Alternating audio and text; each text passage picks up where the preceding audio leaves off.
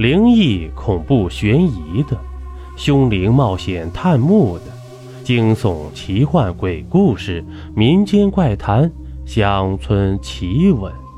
欢迎您收听由金刚间为你演播的《民间故事实录》。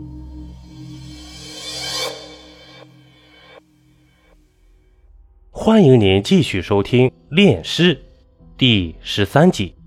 但是，如果现在我发出尖叫，然后呆呆大叫着“死人，死人”，那么我真的就会被当成一个货真价实的精神病患者。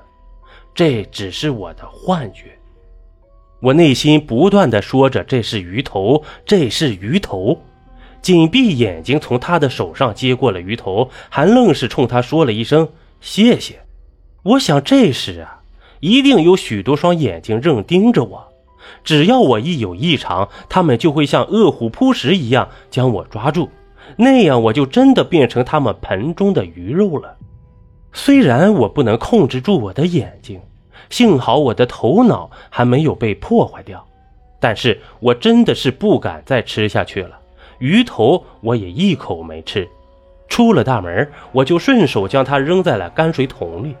吃饭竟然也变成了一件极其痛苦的事情。也许是我没有吃好饭的缘故，我的全身有些异样，是一种难以名状的痛楚，渐渐地侵蚀我的身体，由弱变强，最后变得痛彻心肺，而且丝毫也没有退却的迹象。我想躺着休息一会儿，闭上眼睛，侧卧在床上。对了，这一定是那针有问题！我记起那个兽医说过的，要让他自己送上门来。那么，这一针一定加了吗啡之类的毒品，也就是说，要让我从此成瘾，所以才会说让我自己送上门去。而我唯一的办法。也就是去求他再给我来上一针，我很清楚，这无异于向阎王要一张地狱通行证啊，而且是自己亲手签发的。但是我仍然无法抗拒再打一针的念头。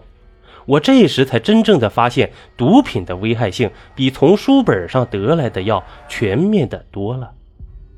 以前我总是想不通，那些东西可以让人为之疯狂，可以让人为之抛妻弃子、倾家荡产而在所不惜。我站起身，活动了一下身体，其实是我的大脑有另一种力量支配着我要去打针。就在这时，电话铃声响了起来，我有些纳闷，会是谁呢？